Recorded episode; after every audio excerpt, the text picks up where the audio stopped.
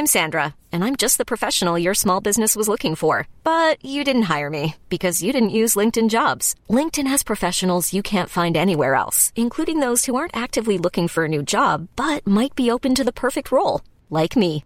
In a given month, over 70% of LinkedIn users don't visit other leading job sites. So if you're not looking on LinkedIn, you'll miss out on great candidates like Sandra. Start hiring professionals like a professional. Post your free job on linkedin.com/achieve today.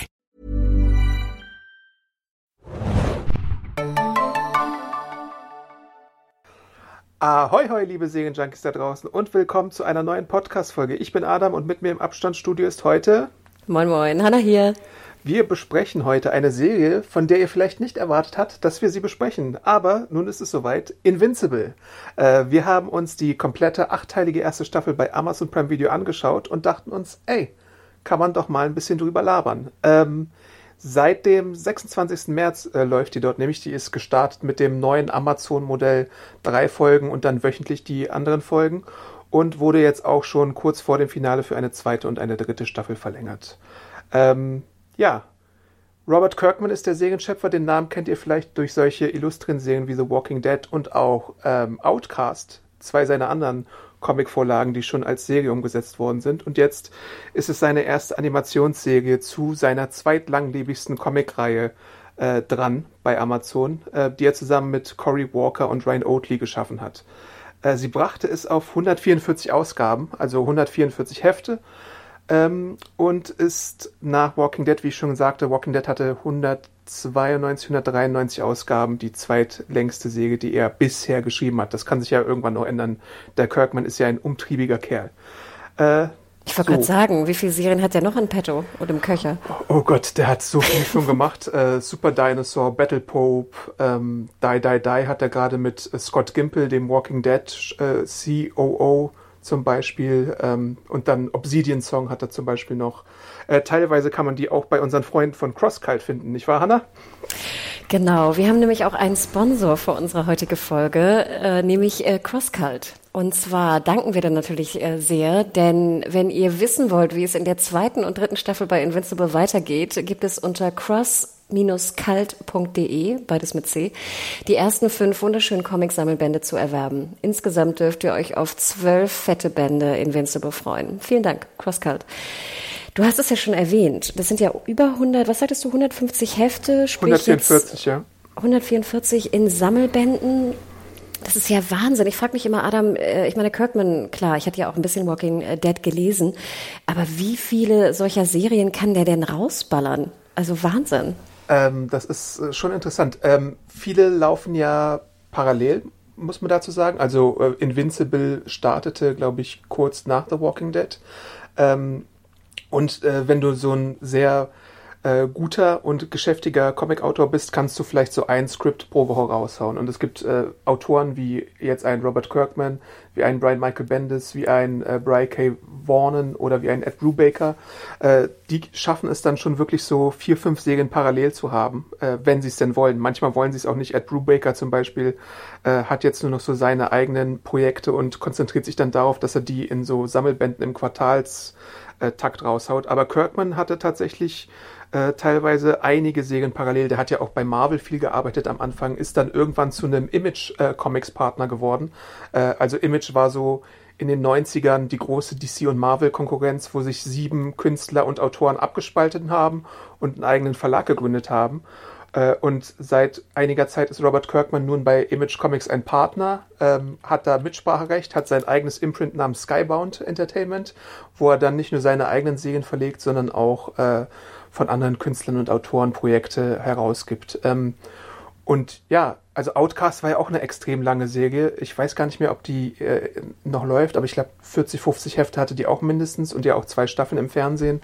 Ähm, äh, der kann schon relativ viel machen. Während so ein Autor halt äh, in einer Woche vielleicht mal ein Skript schafft, hat aber ein Künstler meistens einen Monat damit zu schaffen. Oder manche äh, Künstler, die dann auch so ein bisschen einen Gemäldestil haben oder einen äh, Painterly-Style, sagen wir mal so wie Alex Ross oder so jemand wie Ezard Ribic, äh, die brauchen dann auch schon mal zwei, drei Monate für ein Heft, ähm, was ja dann meistens so 20 bis 30 Seiten hat. Also es ist schon ein spannendes Thema, muss man ja sagen, aber so läuft's halt im Comic-Business.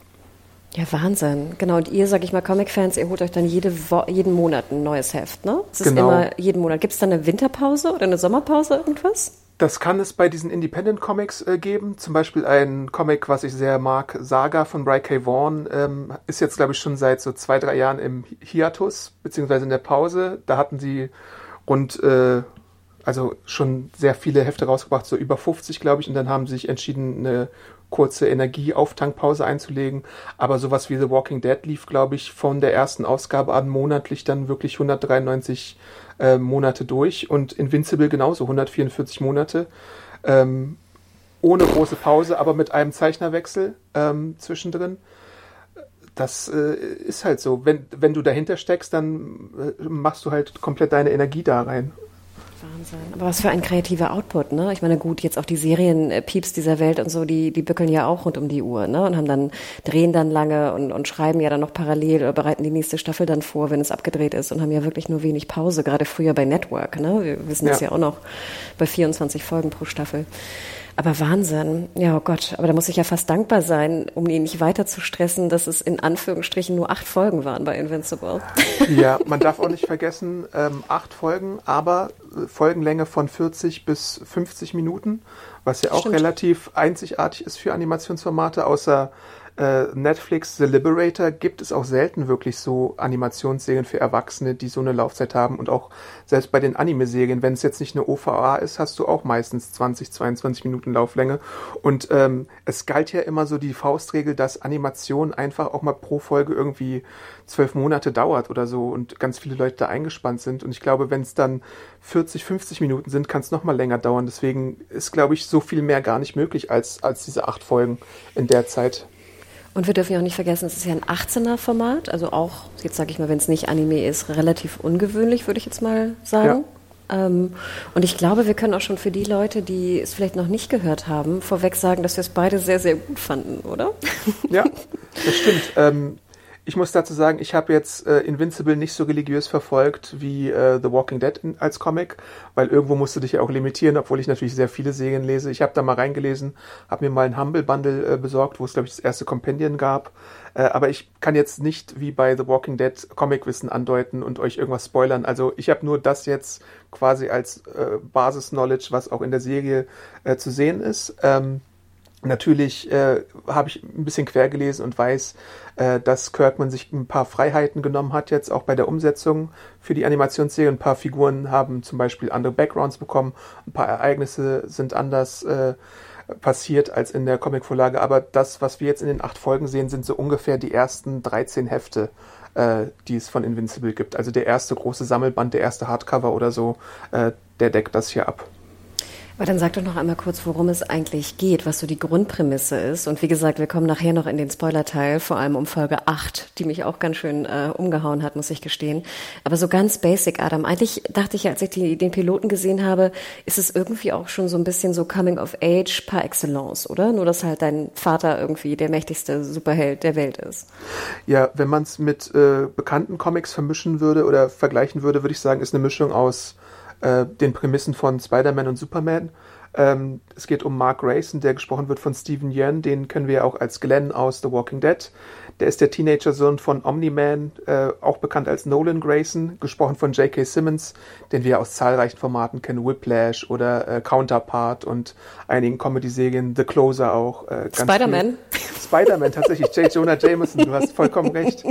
Ähm, und Omni-Man ist der mächtigste Superheld der Welt, der aus einer fremden Galaxis stammt und die Erde beschützt, so scheint es.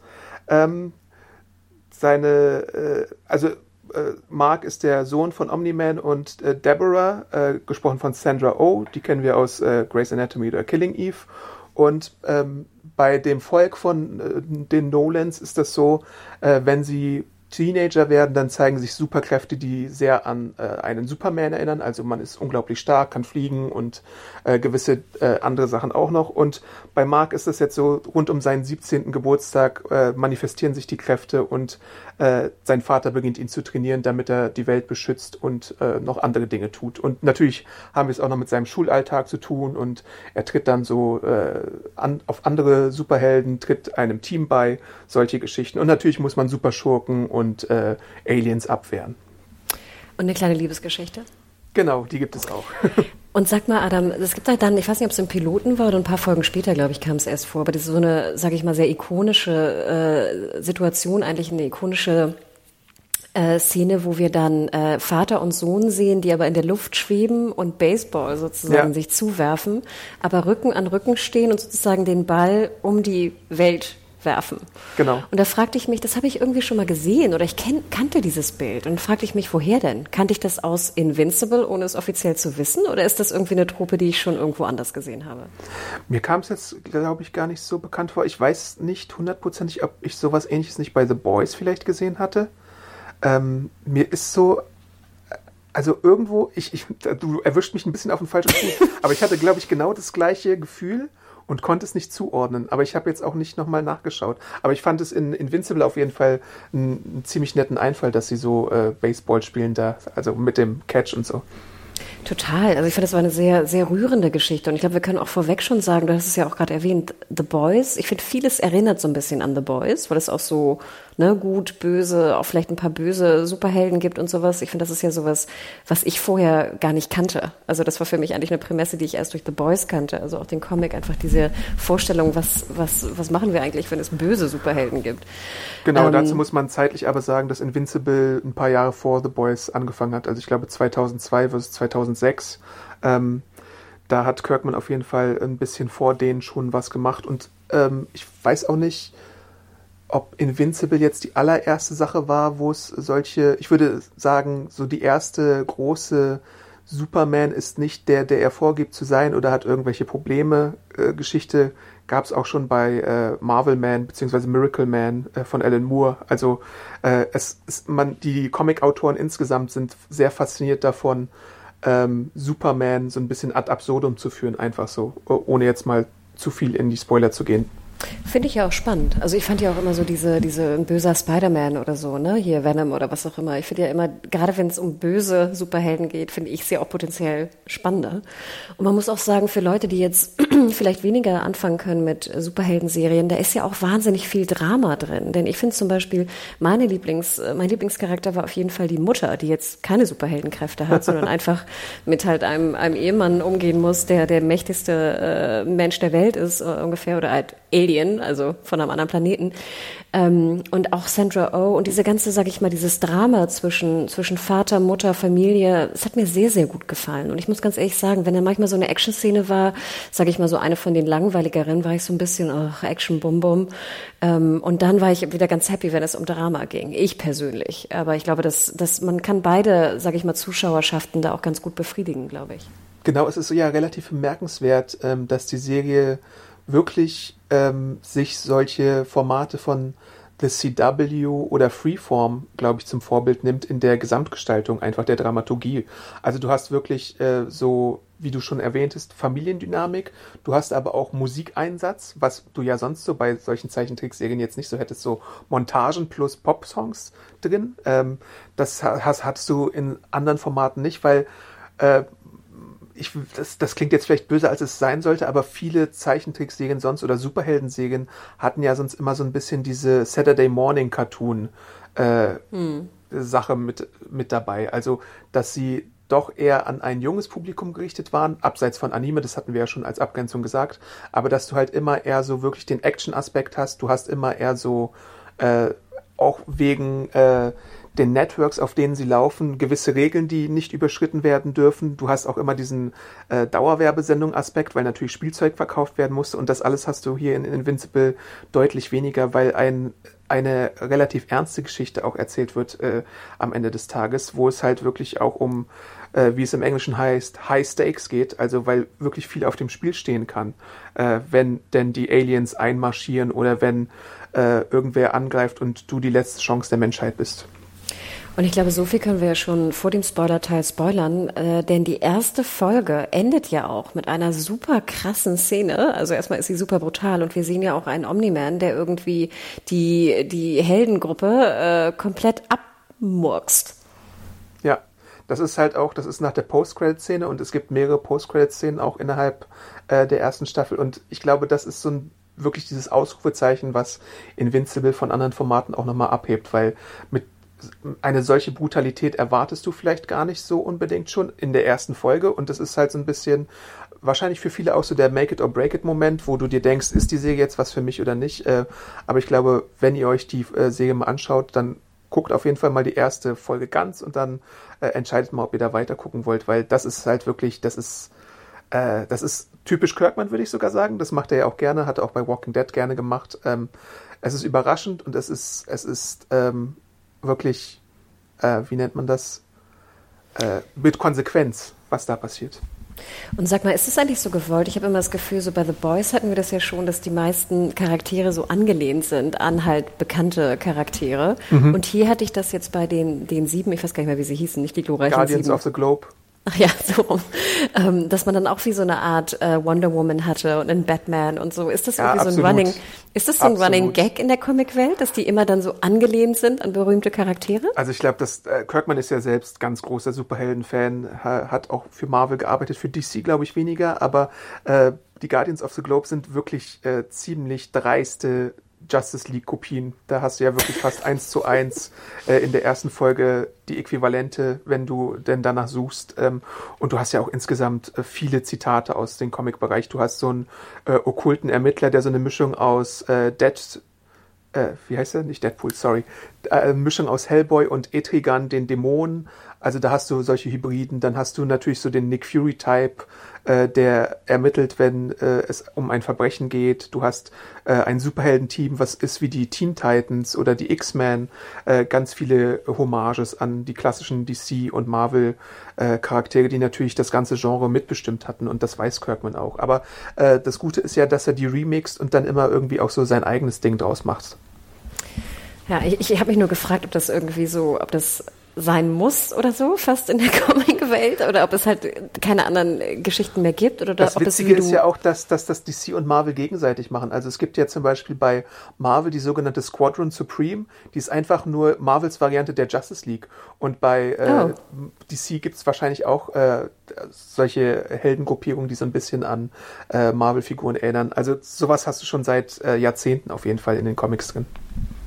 Krass. Ich wollte noch eine Sache erwähnen und wir hatten es ja auch schon gesagt, die Stimmen. Also ich würde behaupten, jetzt bei Prime, ich glaube, ich habe selten so oft hier X-Ray, das Feature, äh, an, angemacht, um mir einfach nochmal anzuschauen, welche Stimmen da alle drin vorkommen. Weil das habe ich wirklich, also ich glaube, diese ganze, diesen Cast gab es noch nie in einer Serie, den kompletten Cast. Klar, hier sind es auch nur Stimmen, geht ja auch schneller in der Produktion, wenn sie da ihre, ihre Szenen einsprechen.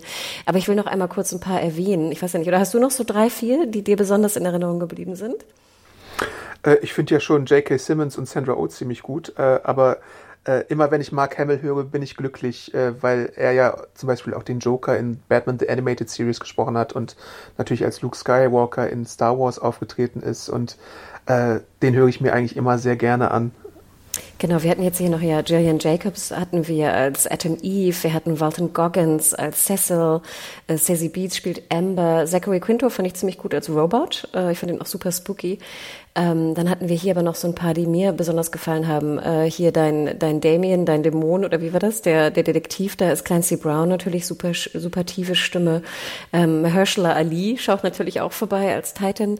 Ähm, John Hamm haben wir als Steve, Seth Rogen. Äh, also es ist Wahnsinn. Dann ganz viele, wie du auch schon sagtest, äh, Walking Dead natürlich Alumni, ne? Lauren Cohen ist auch dabei als War Woman.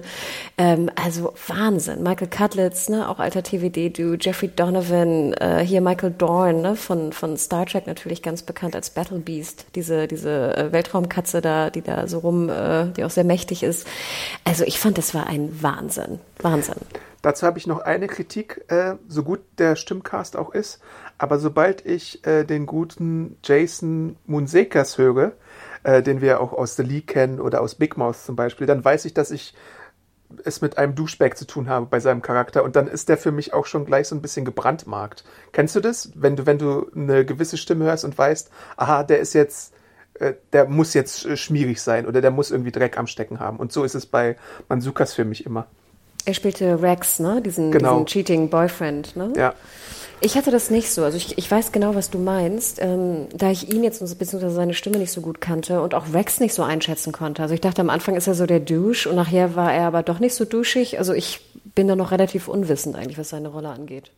Ja, Gut, ja, das stimmt schon, da gibt es schon Wandel, aber äh, man, man kann dann schon kurz, wahrscheinlich, wenn man, wenn man ihn öfter mal gehört hat, so ein bisschen äh, einen Twist erahnen, der da vielleicht kommen könnte. Mhm.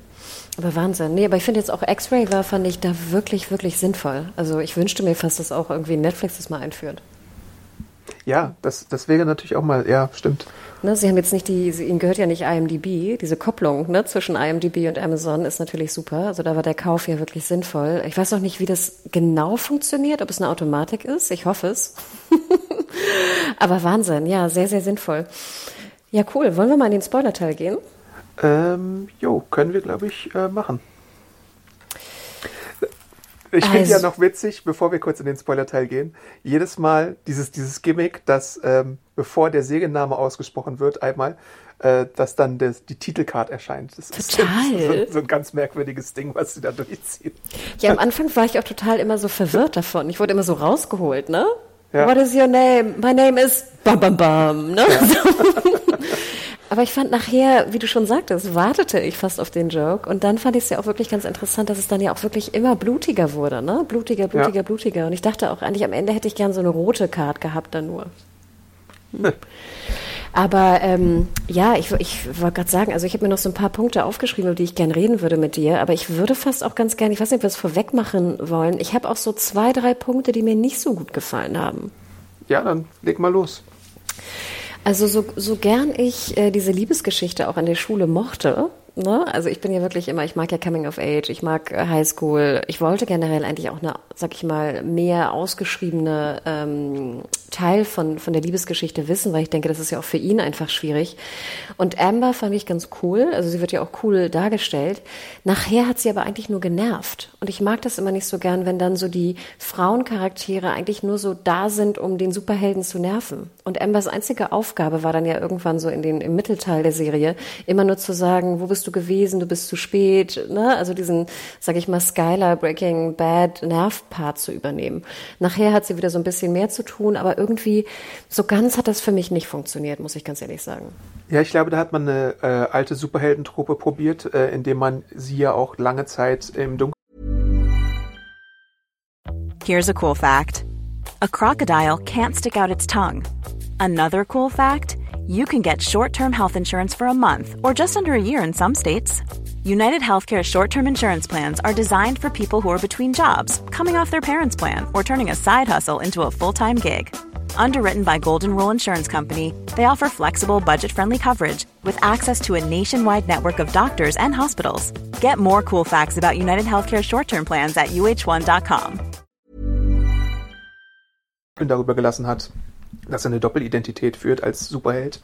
Ähm, und sie ist ja auch einer der Charaktere, der, glaube ich, mit am meisten verändert wurde, weil sie im Comic einfach eine weiße Figur ist und jetzt mit äh, Zazie Beats äh, zu einer schwarzen wurde. Das finde ich auch eine gute Änderung, äh, weil Kirkman sieht auch selber ein, dass er in der, in der Zwischenzeit einfach, dass sich, dass sich er selber geändert hat. Ich glaube, in dem Interview hat er gesagt, ich habe das Ding mit 22 angefangen zu schreiben und äh, wusste da selber noch nicht, was ich mache. Deswegen ist diese Änderung, glaube ich, ganz gut.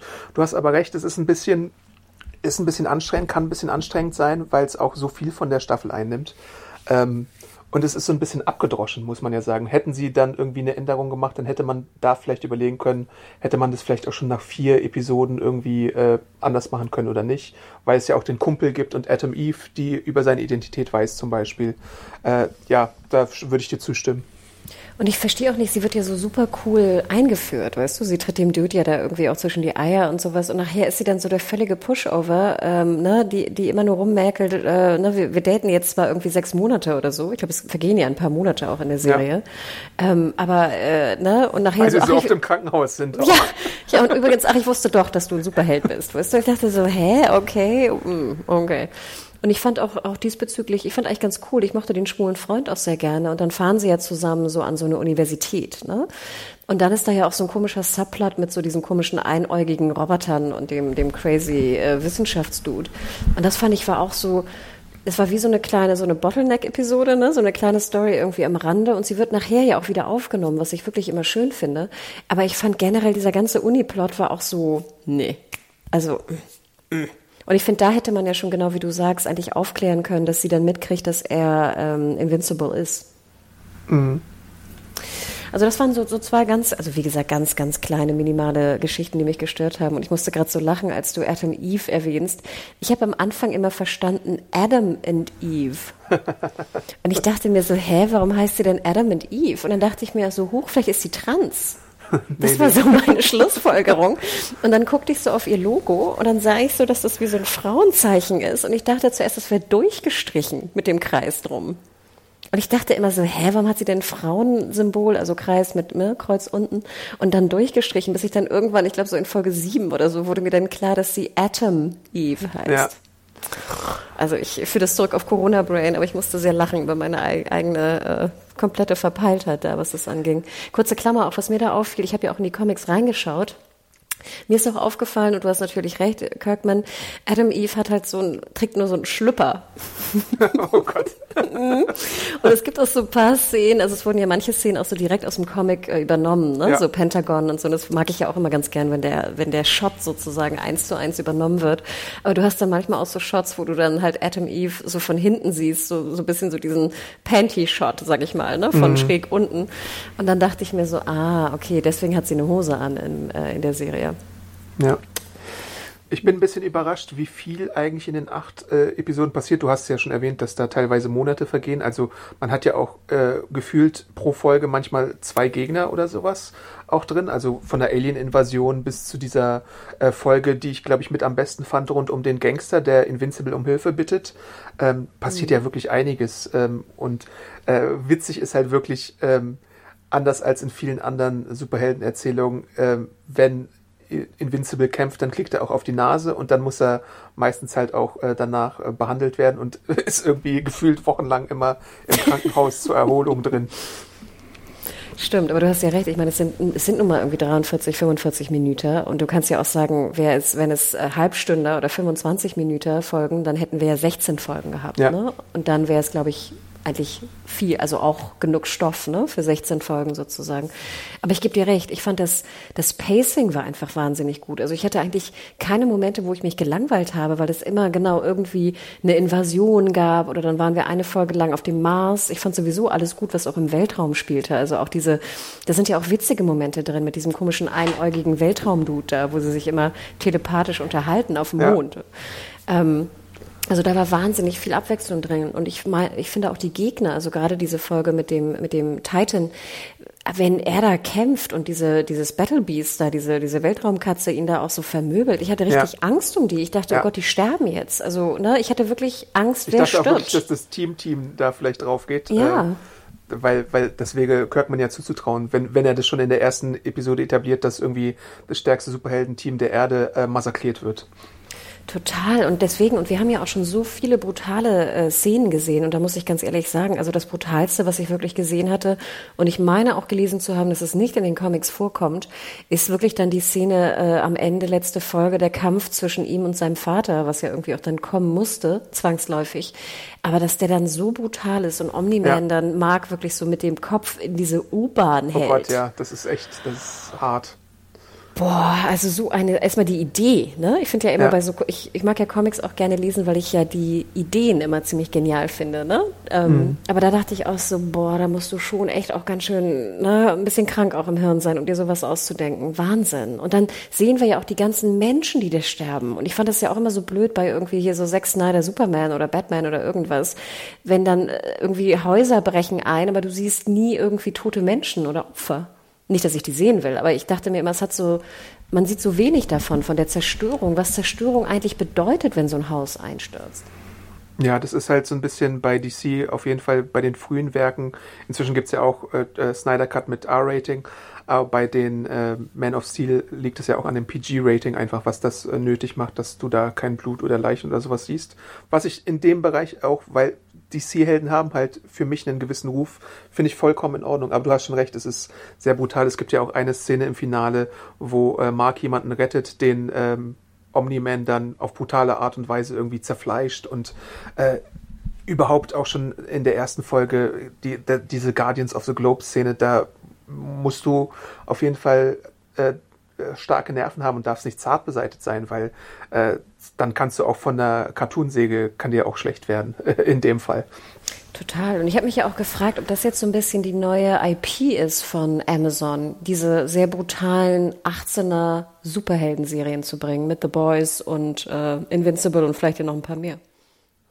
Ja, wahrscheinlich schon. Also ich meine, ähm, es gibt noch Paper Girls bei Amazon, aber ich glaube, da ist der Comic nicht ganz so brutal äh, wie jetzt ein The Boys oder Invincible. Ähm, aber klar, das ist eine Tendenz. Du hattest ja auch so einen Film wie ähm, Bright vor kurzem im Kino, der von James Gunn produziert wurde, der ja auch so einen äh, bösen Superman beziehungsweise de, de, den einen äh, kleinen Alien Superman äh, im Fokus hatte. Äh, und natürlich äh, hast du jetzt auch bald bei ähm, Netflix noch äh, Jupiter's Legacy, äh, wo dann auch wieder ein Superman-Archetyp eine Rolle spielt und äh, seine Familie. Also im Moment sind sie alle daran interessiert, so ein bisschen die Superman-Stoffe auszurollen auch so und ihre eigenen Versionen davon zu machen. Also das, da wird noch einiges kommen. Ja, und ich finde es ganz interessant, weil das jetzt natürlich, sage ich mal, mich persönlich, also Hannah, mehr anspricht als jetzt die x-tausendste äh, Marvel-Verfilmung. Ne? So. Ähm, wobei ich ja auch sagen muss, ich meine, Disney macht es ja schon, dass sie ja auch genug Abwechslung da reinschaffen und auch mit, mit WandaVision natürlich auch was sehr Ungewöhnliches geschaffen hat, womit sie mich auch komplett bekommen haben. Aber da bin ich eigentlich ganz dankbar, dass wir jetzt nicht irgendwie Superhelden en masse, äh, gut, haben wir sowieso en masse, aber nicht nur alle gleich, sondern dass es jetzt auch wirklich Variationen gibt und dass da echt jetzt für jeden mal was mit dabei ist. Bin ich echt ganz dankbar. Ja. Hm. Also, ähm, ich wollte, was wollte ich denn noch sagen? Ich wollte gerade noch, ach ja, was ich auch sehr krass fand in diesem Finalkampf mit Omni-Man und Mark war, äh, oder generell auch in der Serie, wie gut die Dialoge waren ab und zu. Ich fand, da waren sehr, sehr schöne Dialoge drin. Und dieser, dieses Kampfdialog, wo dann Omni-Man sozusagen preisgibt, dass er jetzt eigentlich nur so ein Geheimagent auf der Erde ist und die Erde eigentlich schwächen soll, wenn ich es richtig verstanden habe, ja. für die Invasion ne, seines Heimatsplaneten. Und er ja sozusagen so alt wird und äh, das einfach nur so ein kleiner, ne, hier seine Frau und so, das ist einfach nur so ein, ne, so so ein kleines irgendwas für ihn. Und dann sagt er doch auch zu Mark irgendwie, uh, what will you have in 500 years, ne? Ja. Und dann sagt doch Mark, you dad, I'll have you.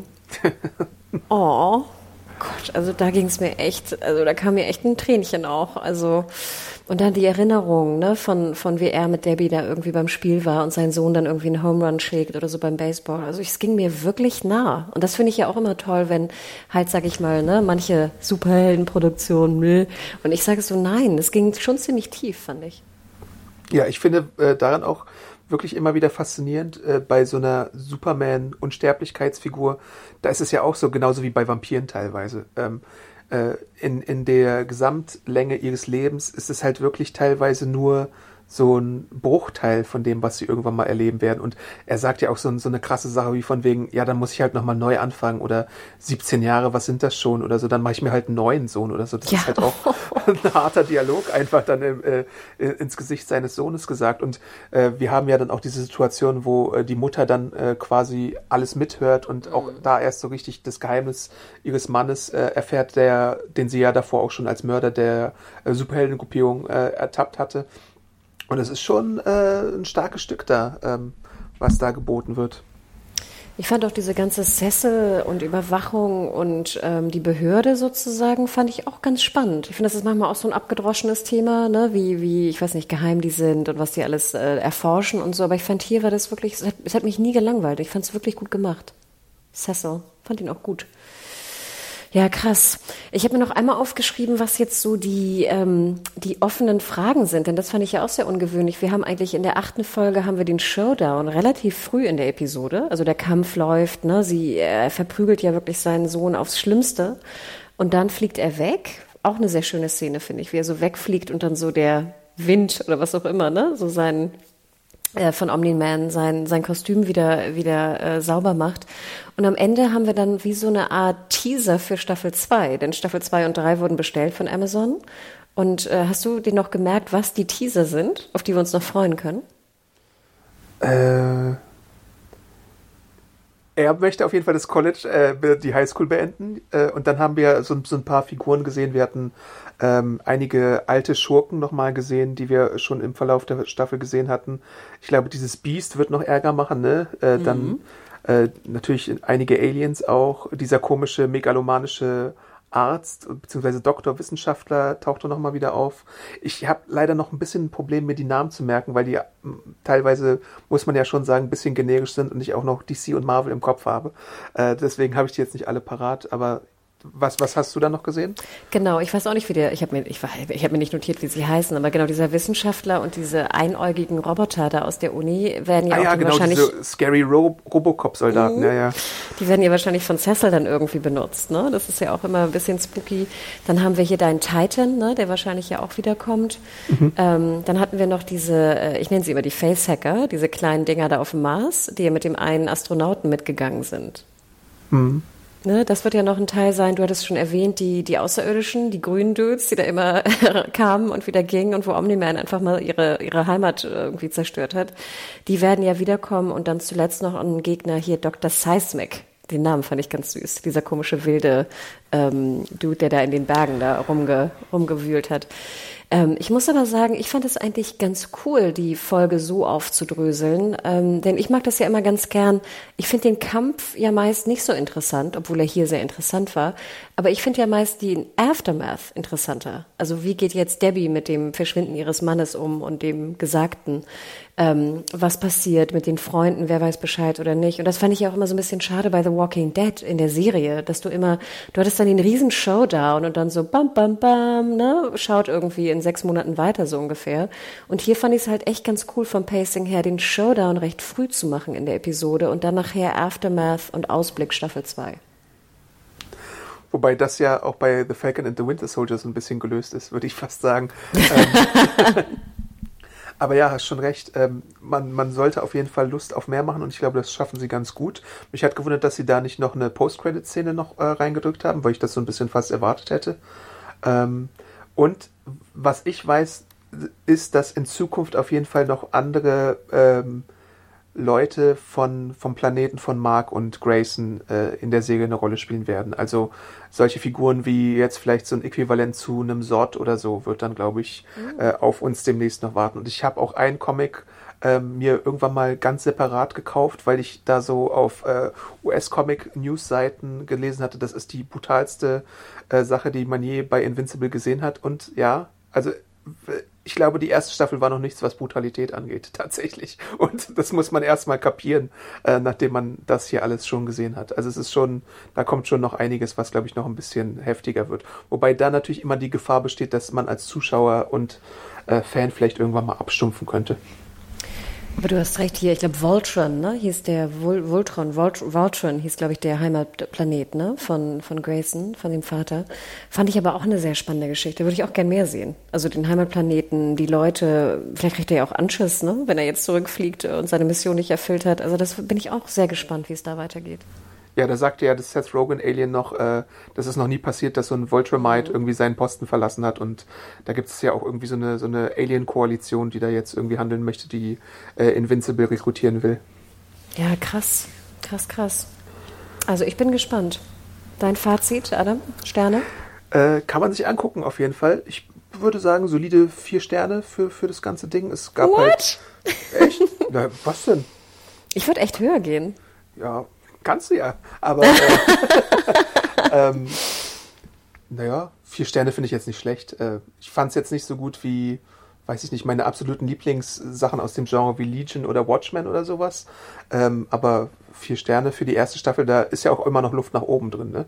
Ähm, und es ist schon für eine, für eine äh, Superhelden-Zeichentricksäge davon, äh, in, in dem Bereich, die ja einzigartig ist, ist es schon ganz gut, würde ich sagen, alles, was wir da abgeliefert bekommen haben. Äh, man kann so ein bisschen streiten, wie man jetzt den Animationsstil findet, aber ich finde den eigentlich auch solide. Bis auf so in den ersten drei Folgen ist mir bei so Massenansammlungen manchmal so ein bisschen so ein Slowdown aufgefallen. Aber an sich fand ich, fand ich das alles sehr, ähm, sehr gut eigentlich. Also mich hat es nie irgendwie äh, gestört oder rausgeholt und äh, ich habe es mir gerne angeguckt. Ich finde ganz süß, ich hatte das Gefühl, Grayson und Debbie, also die Eltern sind auch so ein bisschen an Sandra Oh und äh, J.K. Simmons irgendwie so angepasst worden. Ja, das, das äh, auf jeden Fall, also vom, vom Comic zur Serie auf jeden Fall. Weil ich glaube auch nicht, dass Invincible äh, in den Comic-Vorlagen asiatischer Herkunft war. Mhm. Das ist, glaube ich, auch eine Veränderung. Nee, fand ich, hat mir echt gut gefallen. Also ich, ich würde viereinhalb geben für die Staffel. Ähm, ich war wirklich, wirklich positiv überrascht, hatte aber auch nichts erwartet, hatte auch von Invincible eigentlich nichts wirklich wahrgenommen. Es war irgendwie gar nicht auf meiner Agenda jetzt als, als Highlight. Und ich muss sagen, es hat echt sehr, sehr gut funktioniert bei mir. Also krass. Krass, krass. Aber natürlich, ein Watchmen ist es für mich jetzt auch nicht. Ähm, obwohl, ja, also anschauen sollte man es auf jeden Fall. Wahnsinn, Adam. Ich habe noch einen kleinen Tipp für dich mitgebracht. Ich weiß nicht, ob du noch Oha. einen Tipp hast. Also es ist ein Tipp für dich und ein Tipp für alle da draußen. Was denn? Und zwar hat es nämlich ein bisschen damit zu tun, sogar im weiteren Sinne. Und ich wollte es dir eigentlich privat sagen, aber ich dachte, ich kann es auch hier irgendwie droppen, weil es reinpasst. Ähm, ich höre ja seit vielen Jahren einen Podcast, einen sehr bekannten US-Podcast von NPR, der heißt Planet Money. Und ich mhm. weiß, jetzt werden viele sagen, ne, ein Wirtschaftspodcast interessiert mich nicht, aber es ist wirklich ganz bezaubernd gemacht. Klar, es ist im weiteren Sinne ein Wirtschaftspodcast, aber es geht um Wirtschaft in so einem sehr greifbaren Szenario mit, sag ich mal, Themen, die uns alle irgendwie um uns rum beschäftigen. Und sie sind wirklich sehr charmant, das ist toll produziert, aufwendig produziert, also wirklich ein sehr, sehr schönes Format. Und sie hatten jetzt neulich eine Reihe über, ähm, wir kaufen uns einen Superhelden. Und die Redakteure sind halt mit 10.000 Dollar in der Tasche, äh, wollten sie zu Marvel und einen von den alten, unbekannten Superhelden kaufen. 10.000 Dollar, ah ja, okay. Und die haben sie ausgelacht und haben sie sie weggeschickt, oder was? Jetzt kommt's, ich will dich gar nicht zu sehr spoilern. Es sind, glaube ich, insgesamt drei oder vier Folgen, denn sie wollten sozusagen, also der Plan war, einen alten Superhelden kaufen, den keiner kennt, ne? einen Unbekannten. Mhm. Marvel hat ja irgendwie 7.000 plus Superhelden in ihrem, ja. weißt du, Vault, in ihrem Safe, wo keiner irgendwie, ne, mit denen sie nichts machen. Und äh, was sie machen wollten ist, und deswegen ist es halt auch ein Wirtschaftspodcast, sie wollten dann diesen Superhelden, den sie gekauft haben, vermarkten. Also sie wollten dann Comic zeichnen lassen, sie wollten dann Merch lizenzieren, sie wollten dann ein Musical produzieren und Oha. sie wollen, weißt du, Filmrechte vertickern. Also wie gehen dann diese Prozesse von vor allem Licensing? Ne? Wie läuft das dann alles? Ich werde dir nicht sagen, was passiert. Ich werde dir nur sagen, sie bekommen einen Superhelden und sie gehen dann das ganze äh, äh, Werk durch. Ähm, ich glaube, so viel kann ich spoilern. Es gibt ein Musical. Oh Gott. und wenn ihr mal auf die NPR-Homepage äh, geht, es gibt auch sehr viel Merch zu kaufen. Auch unter anderem halt, wie gesagt, im Licensing. Also sei es, was äh, ein, ein Soda angeht oder Käse. und der Superheld heißt Microface. Okay, noch nie gehört. Gut. So, aber deswegen, also hörst dir an, Adam. Ich glaube, es wird dir auch gefallen. Ähm, oder alle, die da draußen auch so ein bisschen Interesse haben, wie jetzt eigentlich bei, bei Marvel und DC äh, diese ganze krasse Vermarktung funktioniert äh, und wie viel Geld da einfach auch drin steckt. Und genau wie Adam schon sagte, Marvel war natürlich nicht interessiert, selbst den hintersten, hintersten, urletzten, unbekanntesten Helden zu verkaufen. Denn ich glaube, jeder hat realisiert jetzt in den letzten Jahren, wie wertvoll jeder kleinste, puppige Superheld noch sein kann. Oh, ne, aber so viel, also wie gesagt, ein Tipp einfach nur Planet Money. Ähm, hört mal rein, wenn ihr Interesse habt. Ja, cool. Hast du einen Tipp für mich? Äh, ich habe einen Tipp für dich und für alle da draußen, die Animationsfilme mögen. Äh, ich habe auch äh, diese Woche dazu eine Filmkritik bei uns geschrieben. Nämlich bei äh, Netflix ist der Sony-Film äh, Die Mitchells gegen die Maschinen online gegangen. Und das ist von einigen der Macher von dem äh, Animationsfilm Spider-Man in New Universe oder Spider-Man Into the Spider-Verse. Und da geht es um eine Familie, die sich gegen die Rebellion äh, der AIs und Maschinen auflehnt. Und das ist einfach ein wahnsinnig hyperaktiver, charmanter, witziger äh, Familienfilm, den man sich äh, anschauen sollte, weil er wirklich, wirklich sehr ideenreich ist und äh, voller visueller Einfälle strotzt, wie schon äh, Into the Spider-Verse es getan hat. Also den sollte man sich nicht entgehen lassen. Ich hoffe, dass er wirklich erfolgreich ist, weil es ist alles super charmant in dem Film und es gibt da einen niedlichen Hund, der mit einem Brot oder mit einem Schwein verwechselt wird, äh, was, was schon sehr, sehr, sehr liebreizend ist. Nenn noch einmal den Titel bitte. Äh, die Mitchells gegen die Maschinen. Ein blöder Titel, ne? Ja, der hieß, glaube ich, auch mal Connected äh, als Arbeitstitel, sollte ja durch Sony ins Kino kommen, aber dann hat Netflix gesagt, hier machen wir. Und ich glaube, so wird, wird er natürlich jetzt in der Pandemie auch von viel mehr Leuten gesehen, als er, als er sonst gesehen werden würde. Und das hat er eigentlich auch verdient. Ja, stimmt, weil Into the Spider-Verse war ja großartig. Also Ja. jeder fand den. Das war Ja, einfach ein ja, toller. Film, ne? Logo. Ach, nice. Ja, coolio. Dann würde ich noch einmal kurz unserem Sponsor danken. Ne? Wir danken weiterhin CrossCult. Denkt dran, wenn ihr wissen wollt, wie es in der zweiten und dritten Staffel bei Invincible weitergeht, dann geht unter crosscult.de, cross-cult, beides mit c.de. Äh, da könnt ihr die ersten fünf wunderschönen Comic-Sammelbände zum äh, erwerben. Und insgesamt dürft ihr euch auf zwölf fette Bände in Witzel befreuen. Ich habe gesehen, ich glaube, die sind noch nicht ganz durch, die werden noch alle kommen. Also Wahnsinn. Die ganzen 100, was waren das? 45 Hefte? 144. 144. Wahnsinn. Also vielen, vielen Dank dafür. CrossCut hat je- übrigens auch Walking Dead im Angebot. Also, falls ihr da auch nochmal nachlesen wollt, schaut mal rein. Die haben äh, viele, viele coole Titel am Start. Ach ja, stimmt ja. Man könnte jetzt ja auch schon gucken, wie die elfte Staffel wahrscheinlich dann, wie, wie das endet, ne? Ganz Oder? genau, ja. Ah, interesting. Okay. Coolio. Und Adam, wo kann man dir bei, bei Insta und Twitter noch folgen? Äh, ich bin Awesome Arndt bei Instagram und Twitter. Folgt mir da sehr gerne. Äh, hatte bei Instagram ein bisschen viel Spaß mit der Face-App. Aber ansonsten äh, tauscht euch gerne mit mir aus über diverse Themen wie niedliche Hunde, die Mitchells gegen Maschinen, Invincible, Walking Dead, worauf ihr Lust habt. Äh, genau. Und dich, Hanna? Genau, ich bin at Mediahore, M-E-D-I-A-W-H-O-R-E bei Twitter und Instagram, aber habe irgendwie wenig gepostet, muss ich ganz ehrlich sagen. Vor allem bei Instagram eigentlich kaum was. Aber ja, vielleicht werde ich wieder motiviert, etwas mehr zu tun, gerade wenn man vielleicht demnächst mal wieder ein bisschen mehr raus darf und kann. Ansonsten nochmal vielen Dank auch an äh, Mails, die wir bekommen haben. Schreibt uns gerne an podcast.serienjunkies.de oder hinterlasst mal bei Apple Podcast noch ein, äh, ein schönes Kommi, äh, Kommentar da. Das hilft natürlich immer in der, in der Rangliste, in den Charts, auch bei Apple. Also vielen lieben Dank dafür. Ja, coolio, Adam. Ich glaube, dann haben wir es, oder? Jo, genau. Äh, wir hören uns bald hoffentlich wieder mit spannenden weiteren Serienthemen. Ciao. Ciao, ciao. Ciao.